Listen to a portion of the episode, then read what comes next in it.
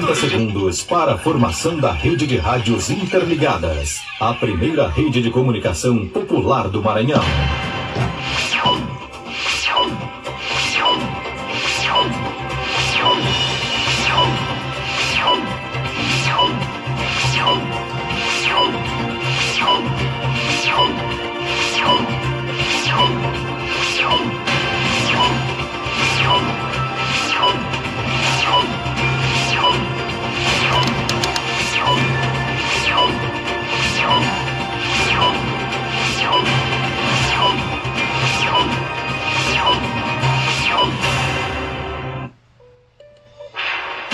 Agência Tambor e Rede Abraço de Rádios Comunitárias apresentam Jornal Tambor. Jornal Tambor.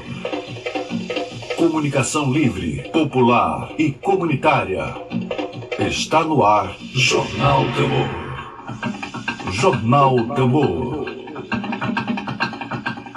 Bom dia, bom dia, bom dia, bom dia. Boa segunda-feira. Tenha uma ótima semana. Está no ar o jornal produzido pela primeira experiência de comunicação popular, de comunicação a serviço do interesse público, de comunicação em defesa da democracia brasileira e, claro, da sua saúde, da ciência brasileira, da ciência mundial. Estamos começando hoje, segunda-feira.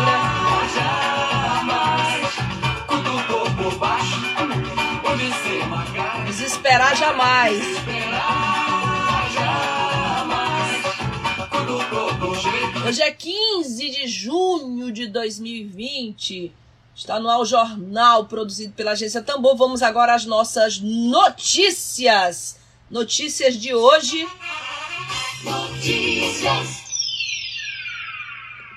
Destaque de hoje. Nós temos aqui a. Hoje é Dia Mundial de Conscientização do combate à violência contra a pessoa idosa. Julho é o mês de combate à violência contra a pessoa idosa.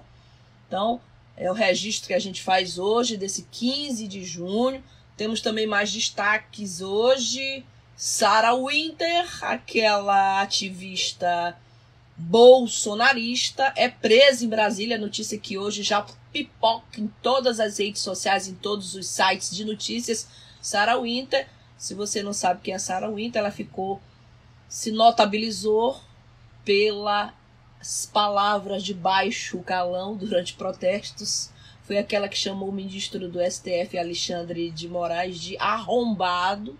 Desculpem pela expressão, mas foi a Sarah Winter, aquela ativista de, da extrema direita que pronunciou isso e agora a notícia de hoje é que ela foi presa em Brasília. Hoje no nosso quadro Dedo de Prosa, saindo da baixaria e entrando no nível mais elevado de debate, nós teremos uma entrevista sobre a transmissão do coronavírus por pessoas assintomáticas. Os pré-assintomáticos, na verdade, já existe essa discussão entre assintomático ou pré-assintomático? Pessoas que não estão apresentando sintomas e que ainda vão apresentar, ou pessoas que realmente vão passar essa pandemia, mesmo infectadas com o vírus, sem manifestar sintomas. Essas e outras dúvidas você vai poder tirar daqui a pouquinho no nosso quadro de debates e entrevistas. Toda segunda-feira, toda terça, toda quarta, toda quinta e toda sexta, toda semana, nós temos aqui um quadro de entrevistas chamado Dedo de Prosa. Dedo de Prosa. Dedo de Prosa.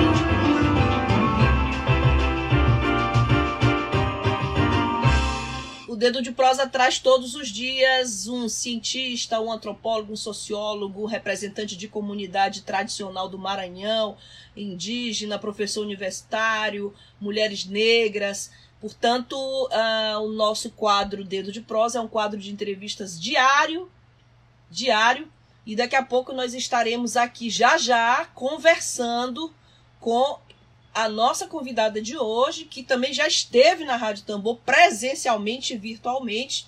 É a professora associada da Universidade Federal do Maranhão, médica infectologista Maria dos Remédios Freitas Carvalho Professora, bom dia, é um prazer novamente recebê-la aqui na Rádio Tambor. Bom dia. Bom dia.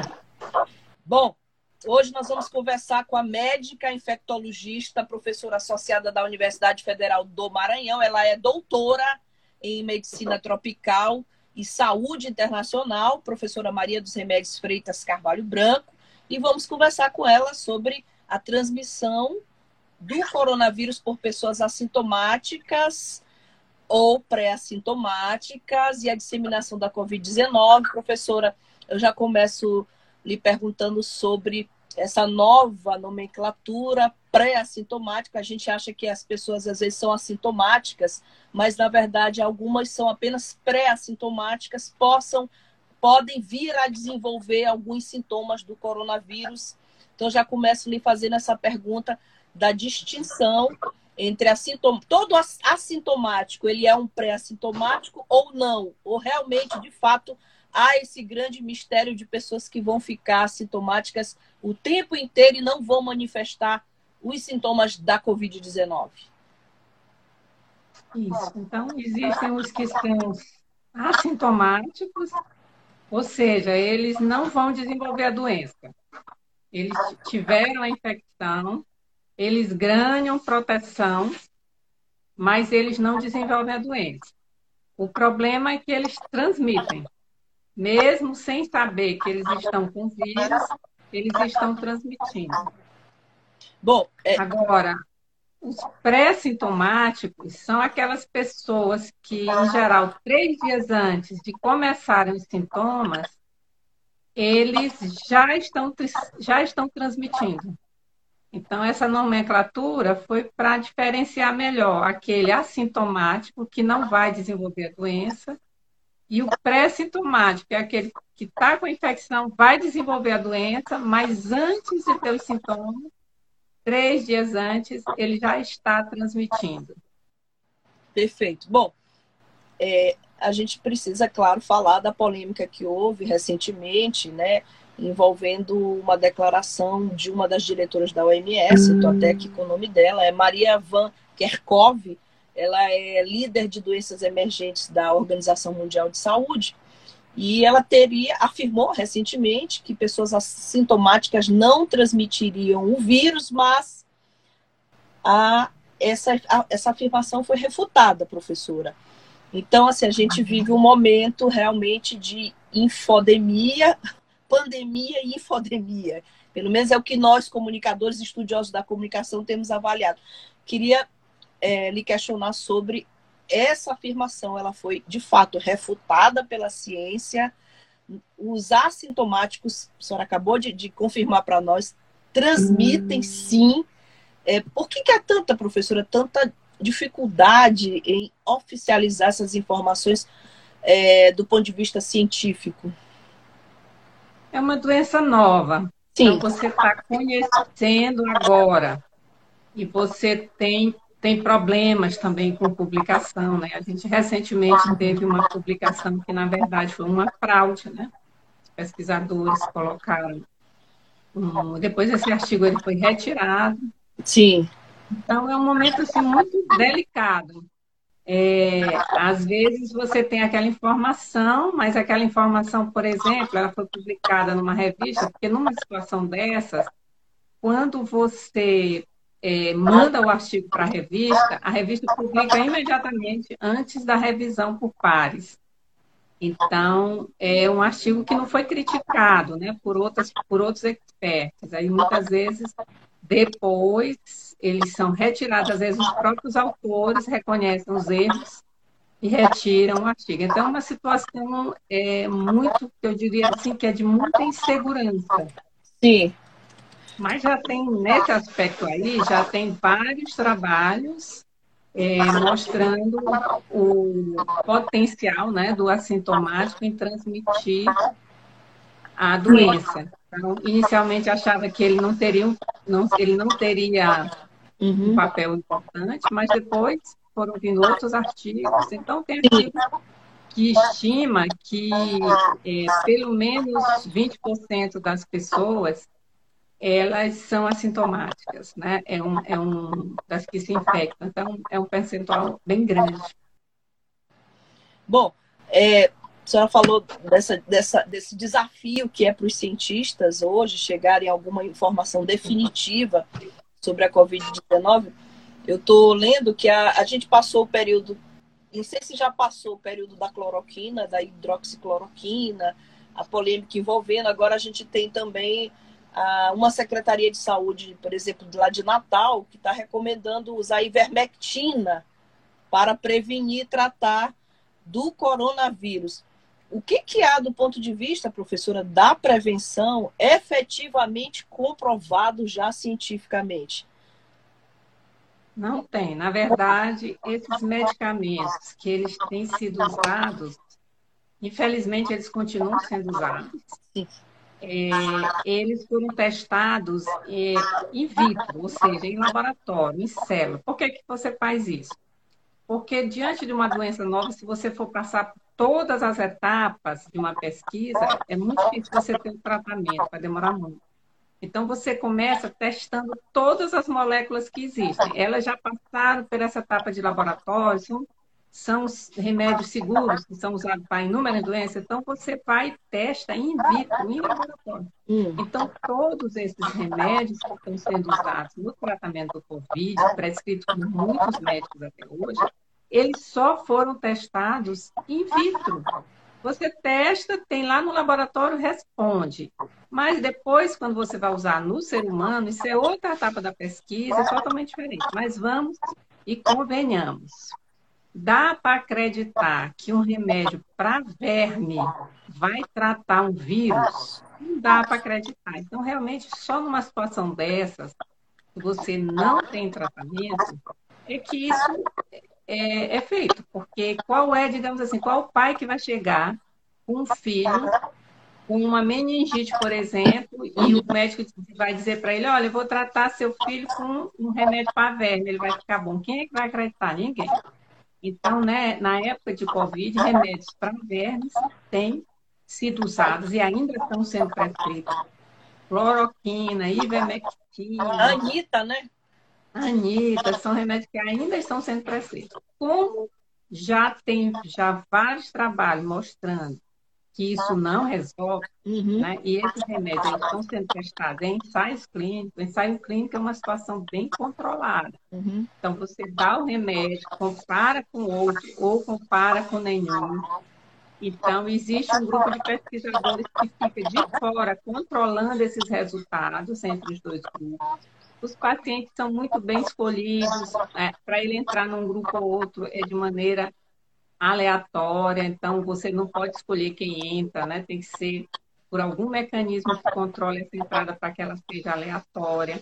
Ficam pesquisadores de fora controlando os eventos adversos para que o paciente não se prejudique, ou também, se estiver tendo uma resposta com remédio, que ele comece logo a ser usado. Então, é uma situação eticamente segura para o paciente né, e para os pesquisadores. Então, eu acho assim, já que não deu certo até agora nenhum desses medicamentos para tratamento, então as pessoas pegaram outro discurso. Ah, Sim. não dá certo para tratar, mas dá certo para prevenir. Também não tem nenhum estudo em relação a isso, que esses medicamentos seriam para prevenir. Por exemplo, a cloroquina já tem vários estudos mostrando que ela não serve para prevenir. Uhum. Então, e além disso, você prescreve esses remédios indiscriminadamente, por exemplo, ainda há pouco uma médica me passou um zap dizendo que ela teve Covid e que ela não sabia, mas ela está grávida. Hum. Vamos, vamos dizer que ela usou um desses medicamentos que não é, não é permitido na gravidez. Certo? Então, você prescreve esses remédios, não sabe nem a situação da pessoa, Imagina as complicações que podem advir de uma conduta dessa. Então, é essa, esse tipo de atitude, por exemplo, recentemente teve uma fake news, um áudio que circulou aí muito pelas, pelas redes sociais de uma pessoa dizendo que é para fazer ivermectina, né? Então, Sim. você vê, às vezes, também até médicos estão dando entrevista na televisão, dizendo, olha, daqui a 15 dias eu mostro os resultados, eu publico. Passa um mês, dois meses, três meses, cadê esse resultado? Nunca apareceu. Né? É. Então, são muitas situações, mas diante disso, é uma doença grave que mata, né? E aí aparece todo esse tipo de situação e a população fica perdida. Ela não sabe em quem acreditar. Sem dúvida, professora. É um trabalho também para jornalista que é comprometido com informação, com comunicação responsável. Para os pesquisadores e jornalistas. Professora, a Luzenice Macedo, né, que trabalha com a causa ambiental também. Luzenice, um abraço para você novamente. Ela comenta muita falta de biologia, biologia e ciência, sobretudo, né? E o Emílio Azevedo, jornalista e escritor Emílio Azevedo, que faz parte do nosso projeto da Agência Tambor, lhe pergunta se uma pessoa infectada, quanto tempo uma pessoa infectada transmite o vírus? Ela pode transmitir por quanto tempo? Existe algum estudo que possa nos trazer essa informação? Por quanto tempo uma assintomática, por exemplo, uma pessoa assintomática pode transmitir esse vírus? Não, que eu saiba, não. Você não, não tem essa definição do assintomático, não. Mas só que transmite. Provavelmente ele fica naquele grupo de três dias, né? Uhum. um grupo pequeno, de, de, de, de um tempo pequeno. Provavelmente ele não é tão importante na cadeia epidemiológica, porque a quantidade de vírus que ele vai passar é muito menor do que uma pessoa que está com sintomas. Então, vamos dizer, uma pessoa que está com sintoma de tosse, um adulto, quando ela tosse, ela joga uma quantidade grande de vírus no ambiente. Né? E esse, esse pode vir num inóculo que a gente chama que é grande. Então, quanto maior esse inóculo, maior a chance dela contaminar. Então, realmente, o assintomático, ele, em termos de comparação com o sintomático, ele, ele é menor. Mas a gente deve lembrar, né? Para reforçar, que como é que a gente pode fazer uma barreira física contra esse vírus. Então, se você não sabe, você encontra uma pessoa, você não sabe que ela que ela está sem sintomas, mas já está com vírus, nem ela sabe. Então, a barreira física que nós temos e que é muito eficaz é a máscara. Então, a máscara, ela protege você desse contato com aquela pessoa que não sabe, né? E protege também a outra pessoa, porque pode ser você que esteja com sintomas, ou você que não sabe que está com vírus, mesmo estando com sintomas, e você pode transmitir para uma outra pessoa. Então, nesse sentido da máscara, tem um trabalho recente, muito importante, trabalho feito por pesquisadores do, do Reino Unido, que eles mostraram que os países, compararam os países que usaram, que não usaram, é, que recomendam ou não o uso de máscara, comparando várias, várias, várias realidades e fazendo vários modelos matemáticos. Então, esses pesquisadores mostrando mostraram que se a população, 100% da população usar máscara, isso é capaz de prevenir novas ondas da Covid-19. Então, isso é muito importante.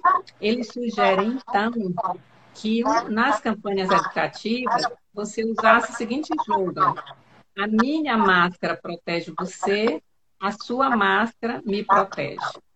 Isso é então, muito boa a campanha. Então, já que a gente está num terreno de tantas incertezas, né? Pelo menos saber nesse momento que a máscara realmente é um fator protetor, já nos, nos tranquiliza, né? Mas isso requer, aqui em São Luís, por exemplo, é lei, é obrigatório você andar Sim. em ambientes públicos, coletivos de máscara, né? Mas você vê pessoas que ainda não aderiram, né? Muita que gente. Ainda tem máscara. Então, isso é uma coisa de comportamento, né? Então, você precisa mudar o comportamento, passar a andar de máscara, isso requer um tempo, mas você saber que isso é muito importante na transmissão, né? É, é muito bom nesse momento de tantas incertezas. Um, um simples uso da máscara, que, que, né? Uma coisa tão simples, né? Poderia evitar tantos problemas graves. Professora, o jornal Estado do Maranhão veio com uma matéria ontem de destaque, essa aqui, que São Luís é a oitava cidade é, em proporção da população com anticorpos da Covid-19. Inclusive, tem um depoimento seu aqui na matéria. Né? Você virou fonte obrigatória aqui para todos nós. Felizmente, é uma fonte científica. Nós, jornalistas, sentimos muita falta desse tipo de fonte. E essa matéria aqui do jornal Estado de ontem, domingo, falando que São Luís é a oitava cidade com em proporção de população com anticorpos, que é muito boa notícia da Covid-19, mas a gente ainda tem algumas dúvidas sobre isso e sobre muito mais coisas. É, como é que os pesquisadores chegam a essa conclusão da população que já tem anticorpos do, da Covid-19? Porque tem um inquérito que está em andamento, é um projeto financiado pelo Ministério da Saúde, é com o pessoal de Pelotas, e eles estão é, em várias cidades do país, vários estados, né, inclusive aqui no Maranhão. É, é, é São Luís, Presidente Dutra, Pacabal, né, Imperatriz. Então, eles sortearam as cidades e eles estão já vieram pela segunda vez para essa coleta. Então, eles querem é, acompanhar ao longo do tempo essa, essa passagem da proteção, da, do número de pessoas protegidas. Uhum. Então, isso, aí você tem cidades com diferentes índices, né? Imperatriz, Presidente Dutra, vai acabar. Cada cidade tem o seu índice. O que, que significa isso? isso? Significa que uma parcela da população já se contaminou.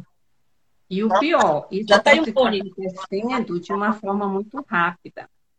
Então, você tem que convir que é uma doença que não tem tratamento antiviral, uhum. não tem vacina, infelizmente.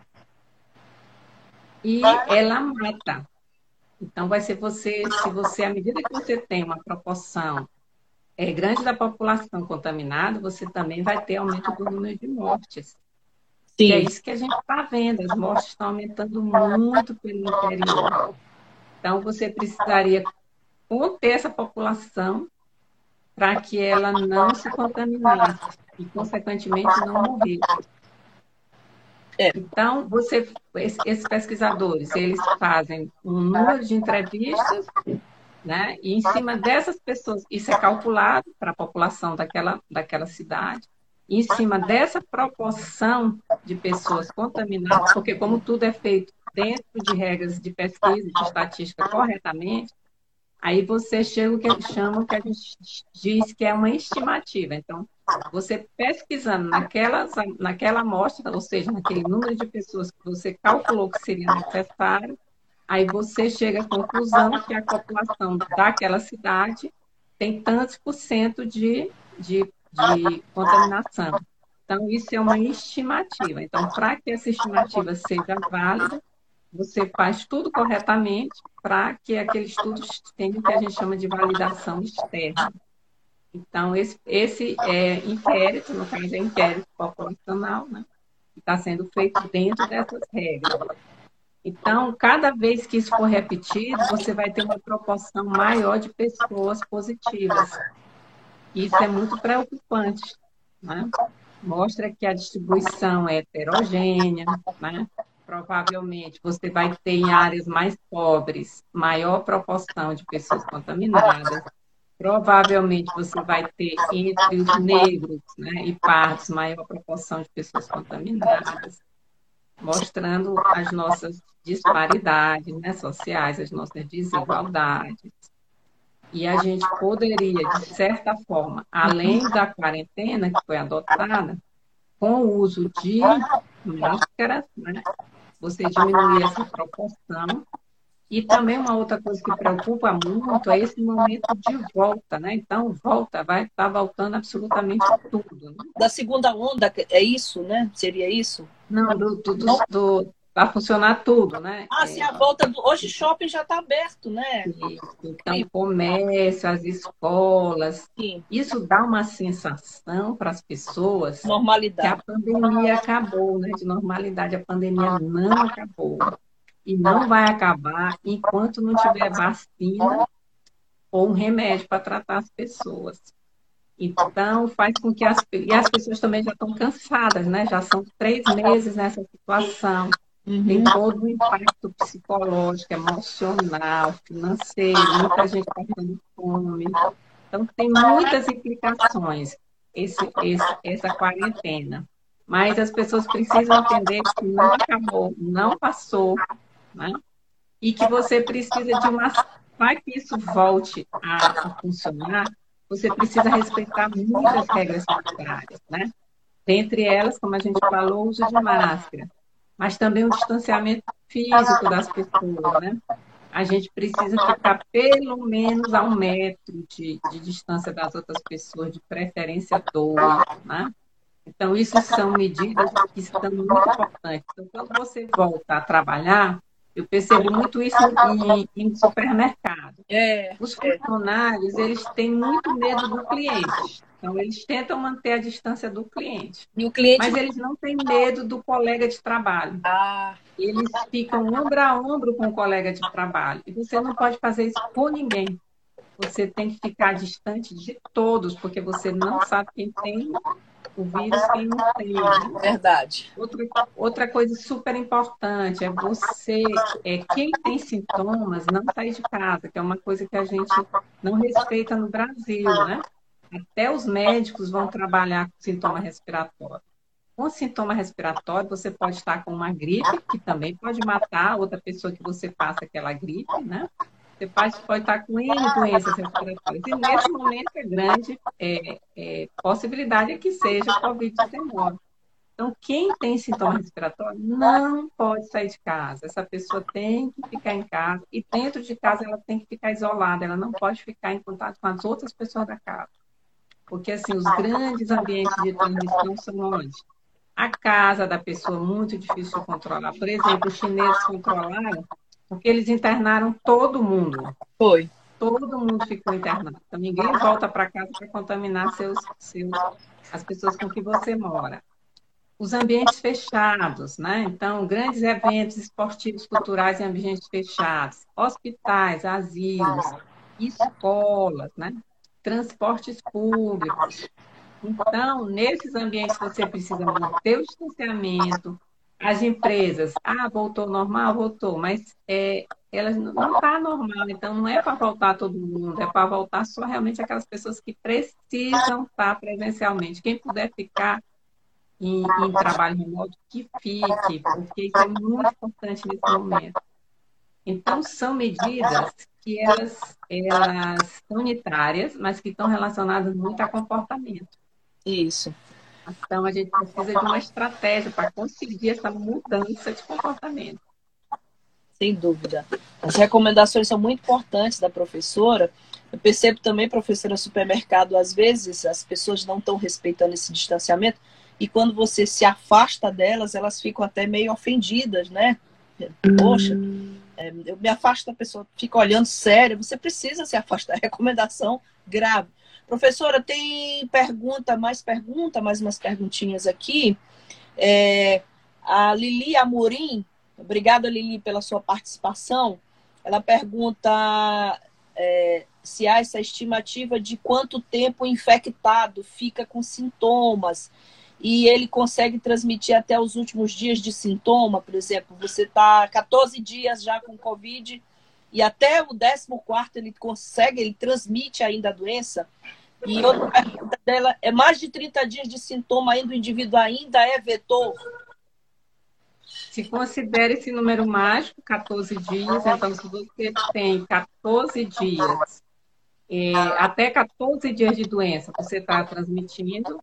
Os americanos também trabalham com, se você é, tem 10 dias de doença e você precisa estar pelo menos 3 dias sem nenhum sintoma, sem tomar remédio. Então, você está sem tosse, não é porque você está tomando remédio para tosse, é porque a tosse realmente desapareceu. Sim. Então, eu acho esse dos três dias sem sintoma melhor. Porque tem gente que está evoluindo com muito tempo de doença, semanas, mais de um mês de doença. Então, será que essa pessoa não está transmitindo? Então, se a gente não vai fazer o exame, para saber se a pessoa está transmitindo ou parou de transmitir, você tem que fazer a pesquisa do vírus, que é aquele coletar matéria do nariz, da orofaringe, para pesquisar o vírus. Você precisa ter dois exames desse com intervalo de 24 horas. Então, isso não é viável para fazer para todo mundo, o Brasil não investiu para isso. Então, você não ter sintomas, né? Sim, especialmente esses sintomas que a gente fala respiratórios, né? Não ter sintomas pelo menos três dias sem sintoma para você considerar que deixou de transmitir. Sim. E, e, a pergunta também dela é se mais de 30 dias de sintoma o indivíduo ainda transmite? É possível. Então, para a gente ter certeza, teria que fazer o RT-PCR para saber se ele ainda está transmitindo ou não. É. Provavelmente você tem aquelas pessoas que vão transmitir, por, não é nem que elas vão transmitir por longo tempo. Na verdade, são pessoas que o RT-PCR continua positivo por longo tempo. Se isso é importante na transmissão, ainda está sendo estudado, mas é, você tem um grupo de pessoas que semanas depois você faz o exame e ele ainda está positivo. Será que ele é importante na transmissão? Mas é, são pessoas que não eliminam o vírus logo. Por isso é que a gente tem que andar de máscara sempre. Tá? A pessoa que teve, acha, ah, mas eu não estou mais transmitindo, a gente não sabe. É. A pessoa que teve também tem que usar máscara. Agora, eu vejo que as pessoas têm muito medo da pessoa que teve. A pessoa que teve, né, provavelmente se curou, não está mais transmitindo. E não tem medo da pessoa que não teve. Na verdade, nós temos que ter medo de todo mundo. Todo mundo. Andar é. de máscara e evitar o contato, a aproximação física com todo mundo. É, a gente ouve muita gente dizendo, ah, eu já tive, já estou livre, já posso fazer tudo. Não é bem assim. Bom, professora, é, para finalizar, tem uma perguntinha aqui que chegou aqui pelo WhatsApp. É, é, inclusive, eu fiz, eu mesma, pessoalmente, a pergunta é parecida, porque eu mesma fiz a minha tomografia do pulmão, porque tive pneumonia há uns anos atrás, e no início da pandemia já fiz minha, minha, minha tomografia. Essa pessoa está perguntando aqui para a senhora se o fato dela ter feito a tomografia do pulmão e não foi detectado nada, significa que ela não tem o coronavírus? Não necessariamente, né? É uma proporção muito alta de pacientes tem alteração no pulmão, mas não é 100%. Uhum. Então, você pode, por exemplo, ter coronavírus e ter só diarreia. Quando a pessoa tem diarreia, que é um sintoma que está sendo muito comum aqui, uhum. ela provavelmente não vai ter um comprometimento grave do pulmão, ou seja, o vírus ficou mais para o lado do intestino do que para o lado do pulmão. Mas a tomografia normal não exclui é, coronavírus, até porque o coronavírus ele, ele pode dar alteração no pulmão, por exemplo, só na segunda semana de doença, não dá na primeira. Então também depende do tempo, do período que ela fez a tomografia. Ou seja, em, em, resumo, a gente precisa estar de olho monitorando qualquer que seja o sintoma. E ainda assim, ainda há os pré-sintomáticos e os assintomáticos. É isso, professora? Isso, os pré-sintomáticos e os assintomáticos. Isso, isso. É uma doença extremamente desafiante para a ciência. Bom, professora, queria lhe agradecer muito pela, pela participação, pela generosidade de estar conosco mais uma vez, porque nós sabemos da sua agenda nesses dias de pandemia, né? De ter que prestar esclarecimento para muitas, muitas pessoas, né, para muitos órgãos de imprensa, extremamente necessário. E assim, só essa dúvida final: o fato da de São Luís ser a oitava cidade com população de anticorpos, com anticorpos, também significa que nós já tivemos muitos casos, né? É isso? Isso, muito. Eu até é, fiz, acho que, uma estimativa, né? Quando saiu essa essa, considerando a população de São Luís, quer dizer que a gente, nesse dia aí que saiu os resultados dessa pesquisa, eu fiz o cálculo. Hum. Então, nesse dia, tinha 11 mil casos notificados no boletim do, da Secretaria de Saúde. Hum. Mas se você considera essa estimativa aí, seriam 72 mil. Então, na verdade, o que está sendo notificado, conhecido, né, seria seis vezes menos o real, se a gente considerar essa estimativa aí. Então, é muita gente contaminada, porque a maioria não vai para o hospital, né? A maioria não vai procurar atendimento de saúde, né? E uma então, subnotificação também enorme, né? Não é. Não. Quem, quando ela procura a unidade de saúde, ela geralmente é notificada, é o que a gente chama de subregistro. Porque se ela não procura, não foi registrada, né? Então houve um subregistro muito grande. Aí, essa questão de você saber quantas pessoas tiveram é para você saber se tem aquela chamada imunidade de rebanho, ou imunidade comunitária, né? Porque é previsto que, você, 70% da população já tiver tido, Sim. então o vírus para de circular. Mas, se você tiver isso, você vai ter um, um grande número de pessoas que vai morrer, né? Então, isso não é uma medida. Vamos deixar as pessoas terem para a gente já ter a imunidade de rebanho e a epidemia acabar. Não é assim, porque é. muita gente vai morrer, né? Então, é, a gente quer a imunidade de rebanho com a vacina. Que apareça uma vacina, as pessoas se vacinem e deixem de ter a possibilidade de pegar coronavírus. Bom, para finalizar, uma palavra de esperança que a gente sempre espera, né? Na, na semana passada, na quinta-feira, precisamente, foi anunciado que o Instituto Butantan em São Paulo já está testando a vacina, é, está testando para a produção da vacina contra o coronavírus. É, a senhora que tem informações privilegiadas, é, é, possível ter esperança nesse procedimento que o Instituto Butantan está desenvolvendo, de, da tentativa de uma vacina? Existe um consórcio, né? São milhares de pesquisadores em relação à vacina. Vacina, a gente sabe que é um processo longo, geralmente de anos, cinco anos, para você ter sucesso em uma vacina. Mas nesse caso, como está tendo um investimento muito grande e está tendo em consórcio, supõe-se que a gente tenha em um ano, um ano e meio, é uma vacina disponível. Então, assim, uma estimativa mais é, otimista, em janeiro do ano que vem, a gente já tem uma vacina para uso na população. E também a gente já tem remédio, né, antiviral está sendo testado com resultado bom. Pelo menos diminuir o tempo de internação na UTI, diminuir o tempo de doença. Então, acho que a gente tem essas duas possibilidades aí caminhando para a gente controlar essa doença. Que assim seja, né, professora? Que assim seja. Bom, nós só temos ali agradecer mais uma vez pela, pela pela participação aqui na Agência Tambor. A Flor do Dia pergunta se a live vai ficar gravada no YouTube. Flor, a nossa live fica todos os dias no Instagram. Assim que acabar a entrevista da professora, ela estará no IGTV do Instagram. E nós temos um podcast na plataforma Spotify, que você vai receber somente a entrevista da professora Remédios. Lá no Spotify você acessa Tamborcast e é importante que vocês divulguem compartilhem, passem essa informação, porque aqui a gente conhece a fonte, professora Maria dos Remédios, voltando aqui só para quem está acabando de chegar aqui. Professora, ela é doutora em medicina tropical e saúde internacional, é médica infectologista e professora associada. Então a gente aqui trabalha direto com a fonte. Professora, tenha uma ótima semana. Cuide-se, você é preciosa para nós e um bom dia. Obrigada, bom dia a todos. Bom, fica aí a, mais uma contribuição dada pela professora Maria dos Remédios. Realmente, Rosângela Fernandes, Rosângela Lucena, professora muito competente, muito, muito profunda, nas, muito cautelosa também nas informações.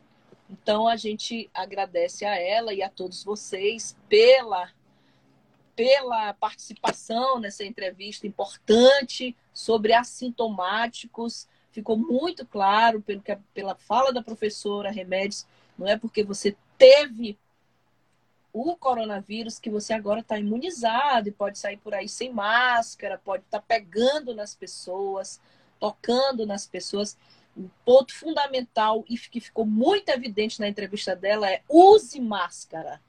Não deixe de usar máscara de jeito nenhum.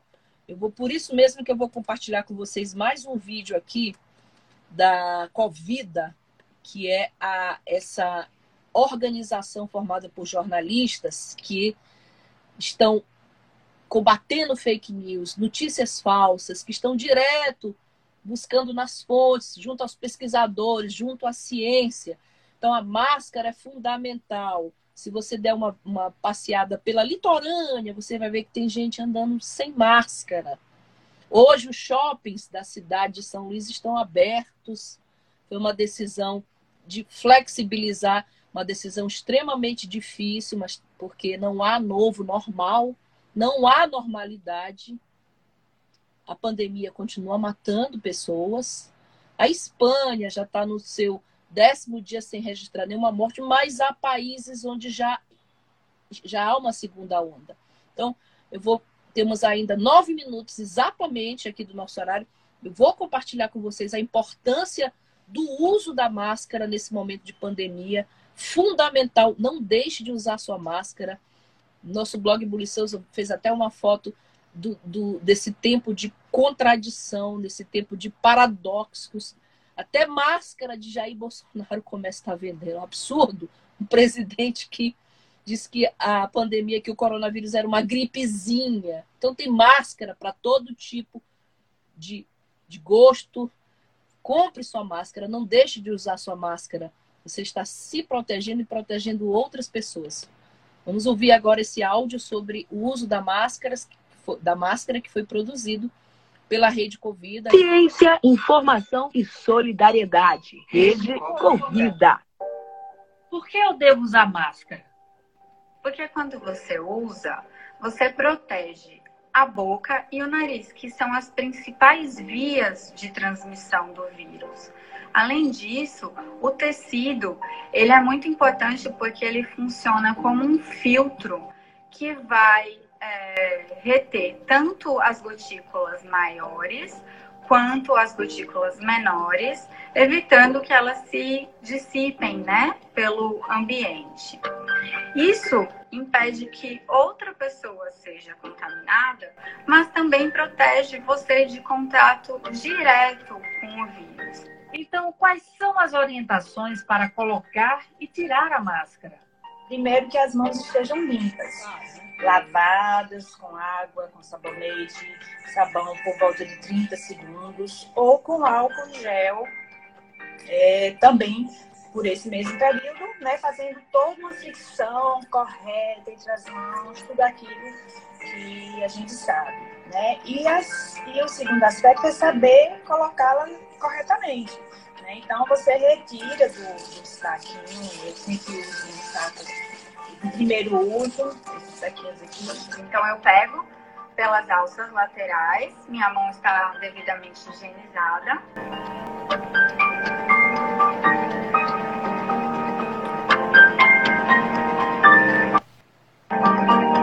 Não há espaços nas laterais.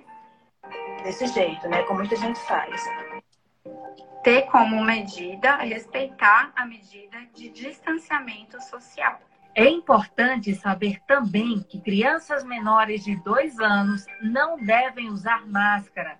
Os pequenos podem deslocá-la de forma perigosa, havendo risco de sufocamento ou asfixia.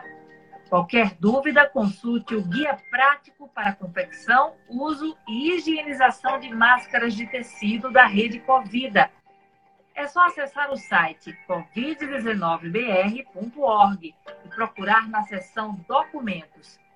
Se acostume a usar máscaras e use de forma correta.